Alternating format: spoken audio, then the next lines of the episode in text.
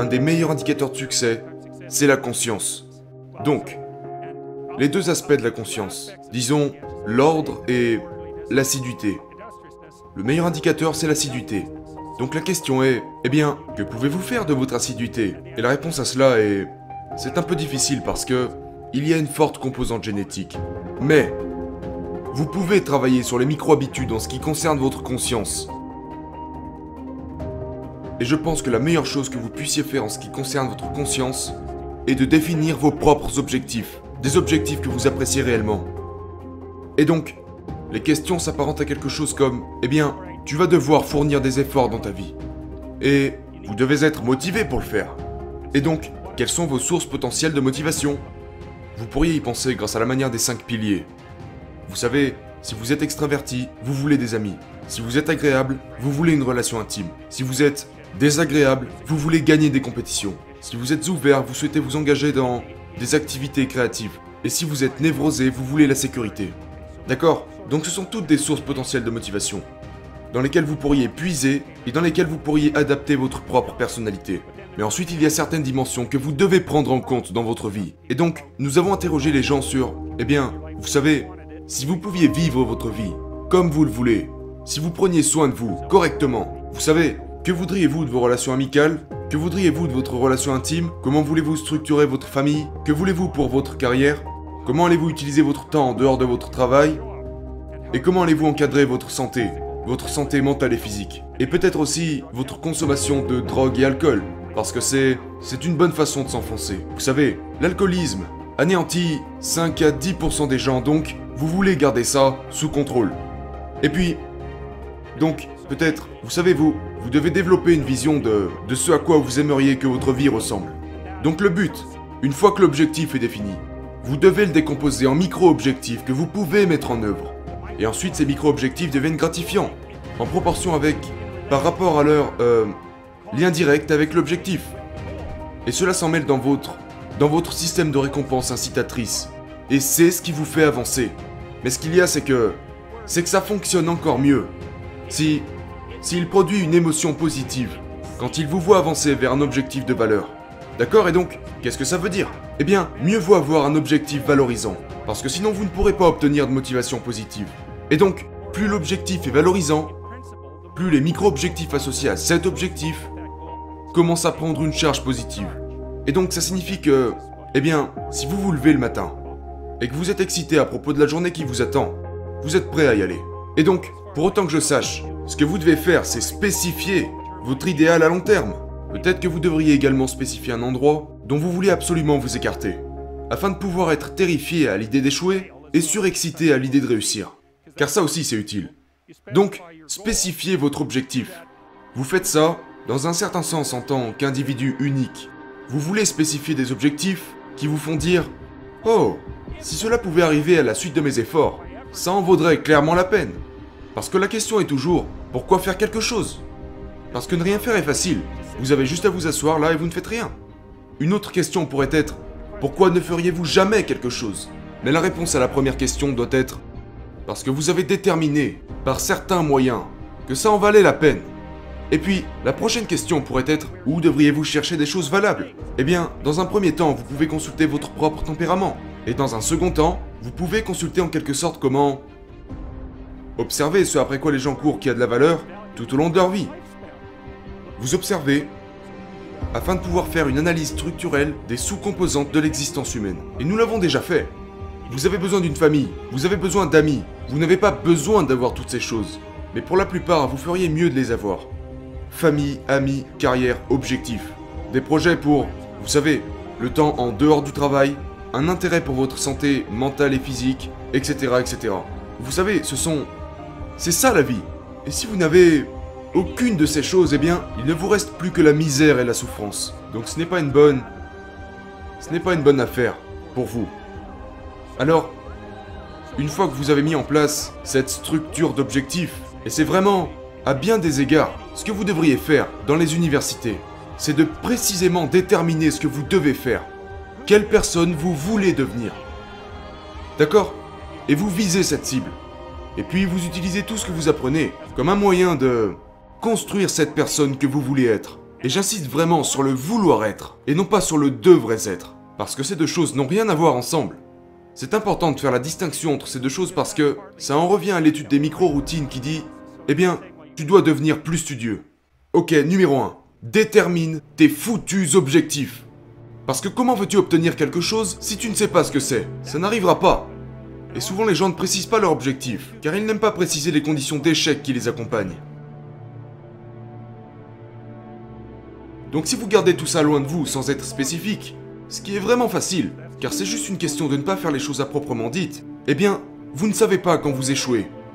Et certains pourraient dire, je ne veux vraiment pas savoir quand est-ce que j'échoue parce que c'est douloureux, donc je resterai aveugle quand j'échouerai. C'est très bien, sauf que tu échoueras tout le temps alors. Donc, je vous recommande de ne pas laisser cela se produire, d'entretenir cet aveuglement volontaire. Vous auriez pu savoir, mais vous avez décidé de ne pas le faire. Ok donc, une fois que vous avez configuré votre structure d'objectifs et que vous pensez, ok, si je pouvais avoir cette vie, eh bien on dirait qu'elle vaut la peine d'être vécue, malgré le fait que ça va être, vous savez, anxiogène et menaçant, et qu'il y aura de la souffrance et des pertes impliquées pour y arriver. Évidemment. Le but est d'avoir une vision claire de votre vie, afin que, tout bien considéré, vos efforts soient justifiés. Ok donc, que faire ensuite? Eh bien, vous devez vous tourner vers la micro-routine et c'est comme, d'accord, voilà ce que je vise. Comment cela impacterait ma vie, de jour en jour, de semaine en semaine et de mois en mois? Et ça s'apparenterait à quelque chose comme un programme, qui peut s'avérer incroyablement utile. Faites un foutu programme, et tenez-vous-y. Ok donc, quelles sont les règles avec ce programme? Il ne doit pas ressembler à une prison. Mais la première chose que les gens font de travers, c'est que, genre, eh bien, je n'aime pas suivre un programme. D'accord donc quel genre d'horaire mets-tu en place? Eh bien, je dois faire ça, puis je dois faire ça, puis je dois faire ça. Vous savez. Et ensuite, ils veulent juste jouer à des jeux vidéo. Parce que, si vous pensez que vous allez faire ce que vous devez faire, juste parce que vous savez que vous devez le faire, c'est juste faux. Mettez en place ce foutu programme pour que vous puissiez avoir les journées que vous désirez. C'est ça le truc. Genre, ok, donc ça c'est demain. Je dois faire en sorte que demain soit le meilleur jour possible que je puisse avoir. À quoi ressemblerait-il? Et là, vous programmez. Et vous devez évidemment faire preuve d'un peu de responsabilité là-dedans. Parce que si vous êtes censé, une des choses sur laquelle vous devez insister, c'est qu'à la fin de votre journée, vous ne soyez pas en moins bonne forme qu'au qu'au début de la journée, d'accord? Parce que c'est stupide. Si vous faites ça, vous êtes juste en train de creuser un trou et de vous y enterrer. Genre, ce n'est tout simplement pas une bonne stratégie, c'est une mauvaise stratégie. Donc, peut-être que 20% de vos journées sont consacrées à des responsabilités ou des obligations, ou peut-être plus que ça. Mais même là, vous pouvez vous demander, ok, j'ai ces responsabilités. Je dois m'occuper de ces choses. Demandez-vous, quel est le bon rapport responsabilité-récompense? Et vous pouvez vous demander, eh bien, tout comme vous négocierez avec quelqu'un qui travaille pour vous, genre, tu dois travailler demain. D'accord, donc vous vous dites à vous-même, je veux que tu travailles demain. Et puis vous pourriez vous répondre, d'accord, mais qu'est-ce que tu vas faire pour moi qui faciliterait le fait que je travaille pour toi? Vous pouvez avoir cette conversation avec vous-même, vous savez. Peut-être que vous passerez une heure sur une de vos responsabilités et qu'ensuite vous irez jouer à un jeu vidéo pendant 15 minutes. Je ne sais pas ce qui vous motive à travailler, mais il faut négocier avec soi-même et ne pas se tyranniser soi-même. C'est comme si vous négociez avec quelqu'un que vous aimez et que vous aimeriez que cette personne soit productive afin qu'elle puisse avoir une belle vie.